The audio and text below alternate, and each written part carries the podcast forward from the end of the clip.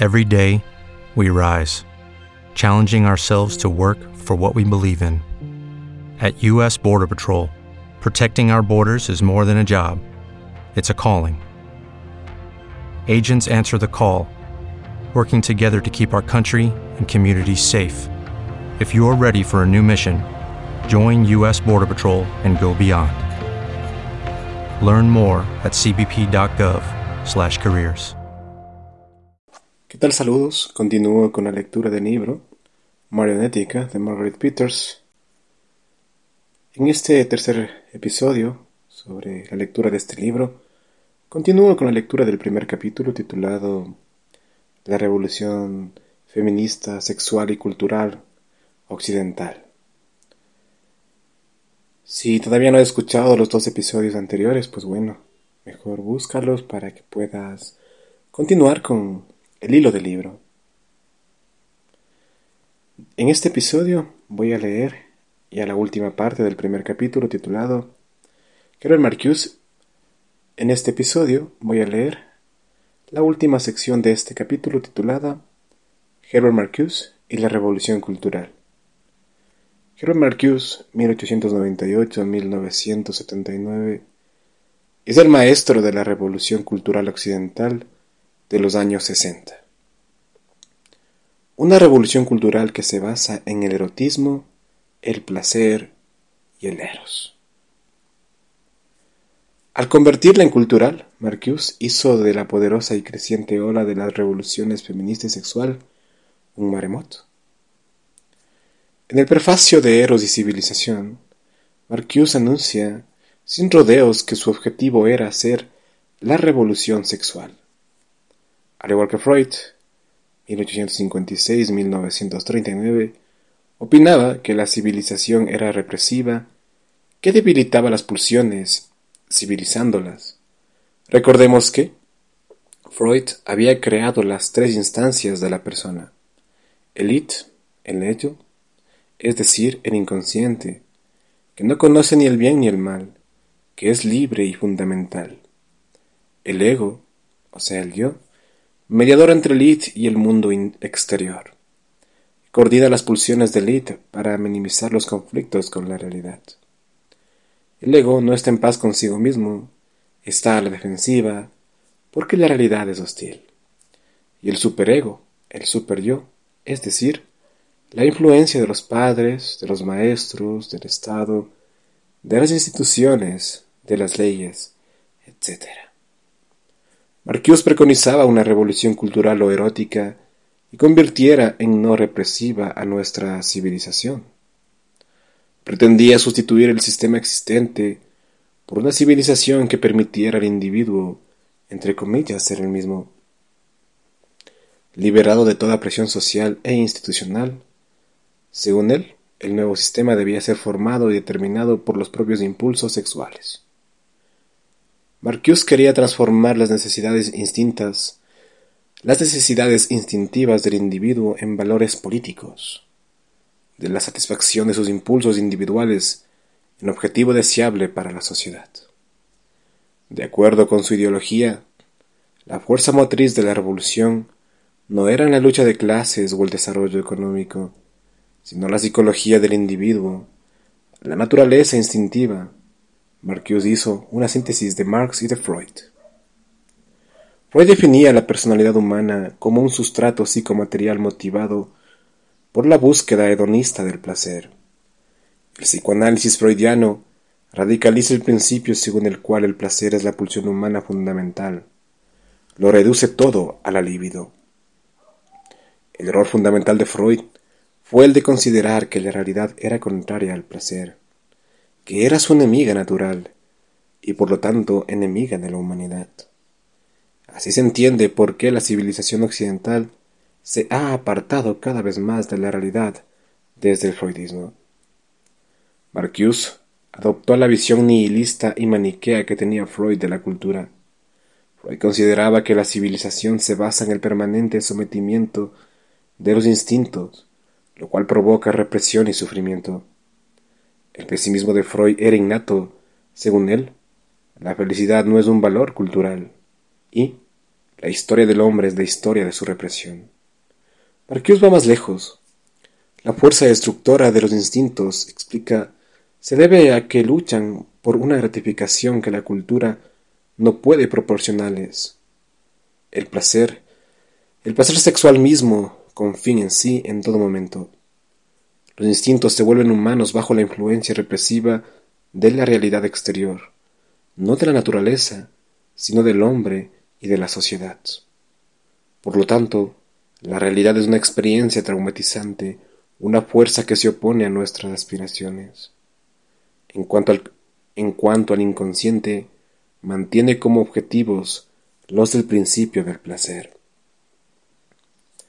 El principio de realidad se ha materializado como sistema de instituciones. La conciencia, la agencia moral más querida por el individuo civilizado, aparece imbuida del, instinto de muerte. El imperativo categórico que el superego aplica se mantiene como imperativo de autodestrucción a la vez que construye la existencia social de la personalidad. Los beneficios que resultan de la civilización compensan el sufrimiento que ésta impone en los individuos, pregunta. Marcus contesta por la negativa. Tratará de formular una alternativa a la civilización represiva objetivo que considera alcanzable. Marcuse define la libertad pura y sencillamente como ausencia de represión. Aquí una nota, ¿no? Esto parece como la... Es el típico, más bien dicho, lema liberal. Menciono esto porque mucha gente considera que todo esto que está pasando es únicamente de, la izquierda socialista, ¿no? O sea, esta frase yo la he escuchado a los liberales los neoliberales. Bueno, continúo. La libertad se convierte en un fin en sí, un valor supremo sin contenido. La memoria y la imaginación se convierten en facultades salvíficas. Volver al pasado y huir de la realidad mediante los sueños nos libera de la civilización represiva. En efecto, Marcuse habla de una compulsión inherente de la vida orgánica a restaurar un estado de cosas anterior. ¿Qué? El ente vivo se ha visto obligado a abandonar bajo la presión de fuerzas externas perturbadoras. La regresión es la tendencia dominante de la existencia humana. Se supone que la memoria del pasado debe ayudarnos a reencontrarnos. Por otra parte, la imaginación es, para Marcuse, una forma de actividad mental que conserva un alto grado de libertad con respecto al principio de realidad. Lo imaginario liga las capas más profundas del inconsciente a las producciones más elevadas de actividad consciente, vincula el sueño en la realidad. Nos libera de la realidad represiva, dice, mediante el sueño. Marcuse preconizaba también las perversiones sexuales. El niño no solo no es deseado, sino que tampoco es natural, puesto que se opone al instinto. El niño es la contradicción viviente del placer, es represivo por la responsabilidad que impone a los padres. Las perversiones sexuales contienen una promesa de felicidad superior a la sexualidad normal. Reivindicando la libertad instintiva en un mundo de represión, a menudo se caracterizan por un fuerte rechazo del sentimiento de culpabilidad que acompaña a la represión sexual. Los visionarios y militantes de la revolución erótica occidental han deconstruido la realidad, la naturaleza, la cultura, la civilización, la tradición, la autoridad, el Estado de Derecho, la imagen del Padre, la moralidad de la religión, la verdad, el bien y el mal, la racionalidad, la conciencia, el conocimiento objetivo, la personalidad individual, la felicidad personal, la vida eterna, la inmortalidad, el amor al prójimo, la amistad, el cariño. Bueno, usted puede agregar a esto su propia lista. Han sustituido la realidad por el placer sensual, el progreso espiritual por la regresión, la razón capaz de discernir por la razón negadora, la sexualidad normal por las perversiones, el amor espiritual por el amor narcisista, la conciencia moral por el inconsciente, la imaginación y la sensualidad. Como veremos en el capítulo siguiente, los frutos culturales de la deconstrucción Como veremos en el capítulo siguiente, los frutos culturales de la deconstrucción se convirtieron en normas mundiales durante el proceso de construcción de un nuevo consenso global en la primera mitad de los años 90. Y bueno, con esto estoy finalizando este primer capítulo que, bueno, nos contó sobre el feminismo, la revolución sexual y acá un poco sobre la revolución cultural, ¿no? Quienes han sido los instigadores, los ideólogos, ¿no? Le recomiendo que, como lo había dicho al principio, escuche los dos episodios anteriores para que pueda complementar con este episodio. De repente, si a usted le gusta el rock, el grupo Megadeth ya hace más de 10 años escribía una canción, ¿no? Que se llama Washington is Next. Su líder, Dave Mustaine, tuvo de esas personas que cuando Dios tiene piedad de ti, pues te reconstruye. Y él escribe una canción en la que muestra más o menos las cosas que están pasando, ¿no? Habla de justamente cómo desde las escuelas se va a pervertir a los niños, ¿no?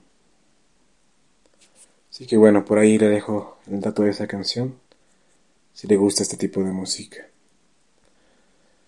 Lo cual es bueno porque en ese género también hay mucha basura, ¿no? Y encontrar alguien que, que realmente desmonta el sistema que justamente en el trash. Que en teoría es justo para hablar de la política o cantar de la política. Bueno, si te gustó este episodio, compártelo, suscríbete, dale me gusta. En la descripción tienes un enlace, puedes apoyar al canal.